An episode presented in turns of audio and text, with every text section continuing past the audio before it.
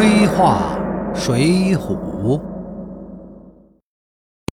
武松和西门庆打官司，人家西门庆大把大把的撒银子，上上下下的打点。武松呢，毫无动静，只不过是不停的催逼县长同意受理此案。当然了，这武松一个小小的刑警队长，也拿不出多少钱来行贿，肯定比不过药业公司的老板西门庆啊。于是，最终的阳谷县政府。也没受理武松的诉讼。对于相信司法公正的武松来说，这个打击是很大的。武松也是个血气方刚的人，当司法如此不公正发生在他自己身上的时候，冤屈无处伸张，他的反应就是自己来执法。既然社会不公，政府不能伸张正义，那么就由他自己来伸张正义。水浒中标榜要替天行道。但是真正梁山好汉们替天行道的事儿啊，少之又少。而武松这件事儿呢，则正是这个少之又少的势力中的一件。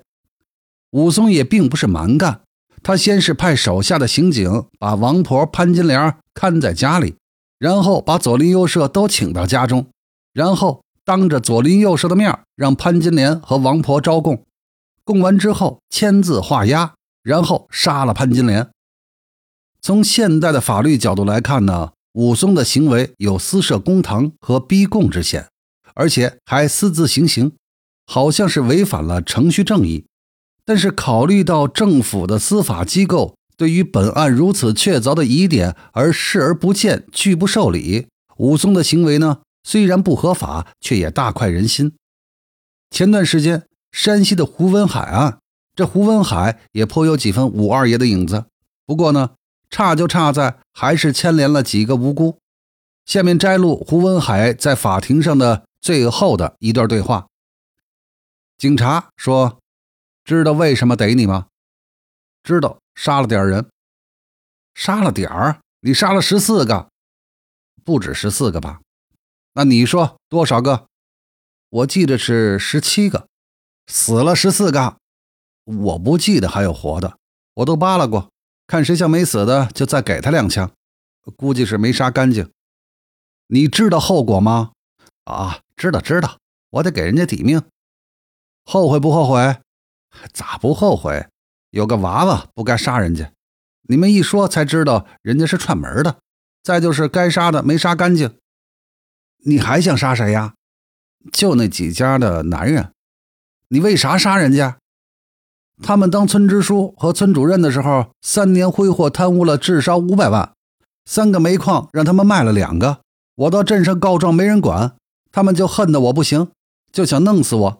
九九年六月十九号，我到地里浇水，那个谁的兄弟借口和我吵架，往我头上劈了三铁锹，我缝了几十针，要不是头硬啊，早让他们劈死了。还有村支书派人找我要出钱私了，我不干。从那时候起，我就起了杀心了。本来准备今年三十晚上下手，那时候都在看春节晚会，能杀干净。六月十九号，我把支书和村会计叫来，让他们写贪污了多少，他们不干。这时候外面有警笛声，哎，那会计就气粗了，指着自己的脑门说：“文海，有本事朝这儿打！”我就给他脑门上一枪，把他给打死了。他还以为我不敢呢，没办法，只能提前动手了。当记者问他后悔不后悔的时候，他理直气壮地回答：“不后悔，一点不后悔，就是遗憾没把该杀的都杀了。遗憾没有杀干净的这种话，胡文海在不同的场合多次提到。据分析，是担心给他父母妻儿留了后患。记者问他为什么连孩子一起杀时，他蛮有道理地说：不把他们杀了，长大了要欺负我家娃娃。法院审判胡文海的时候。他站得笔直，捧着自辩书，大声朗读，就像农村劳模发言。共同受审的还有一个帮他杀人的朋友。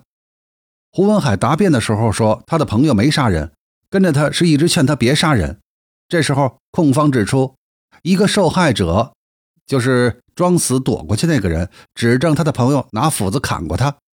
胡文海答辩说：“我一枪打得他趴在地上，他就再没回头看过。”是我捡起斧子砍的他。控方又指出，他朋友拿钳子夹受害者。胡文海当即辩道：“是我拿枪逼他干的，他不夹受害者，我就开枪打他。明目张胆的大包大揽，判胡文海死刑后退庭的时候，胡文海逮着一个审过他的干警就握手，一边握手一边说：“先走一步，先走一步。”那么些个警察，他躲也不是，握也不是，真的是很滑稽。二零零一年的十二月二十五日，正是西方人的圣诞节。山西晋中法院依法公开审理了特大枪杀十四人案的三名被告人，最后有两人判处死刑，一人判处无期徒刑。第一被告人胡文海依法定程序在最后陈述中说道：“我生在新社会，长在红旗下，我希望自己成为一个正直善良的人。为此，我不断的去努力，去实现自己的理想。自己从小时候起的性格就是仗义直言。”敢作敢为，村里的那些无权无势的善良的村民和我和睦相处，有时我就成了他们的利益代言人。然而近年来，历任村干部贪污行贿，欺压百姓，村里的小煤矿等企业上交的四百余万元被他们瓜分。四年来，我多次和村民向有关部门检举反映，都石沉大海。公安、纪检、检察院。省市区的官老爷们给尽了我们冷漠与白眼儿，可是我们到哪里去说理呢？谁又为我们做主呢？我去公安机关报案，那些只挣着工资的人民的公务员们开着三十多万元买来的小车，耀武扬威，根本顾不上办案，甚至和村干部相互勾结，欺压百姓。我只有以暴制暴了，我只能自己来维护老百姓的利益了。